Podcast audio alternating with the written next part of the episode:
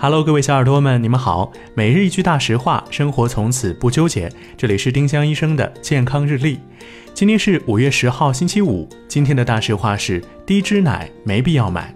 每天喝三百克牛奶，摄入的脂肪其实没多少。低脂奶和脱脂奶不仅口感淡，还会缺维生素 A、维生素 D、维生素 E 等营养成分，卖的还贵，图什么呢？丁香医生让健康流行起来。我们明天再见。本栏目由丁香医生、喜马拉雅、湛庐文化联合出品。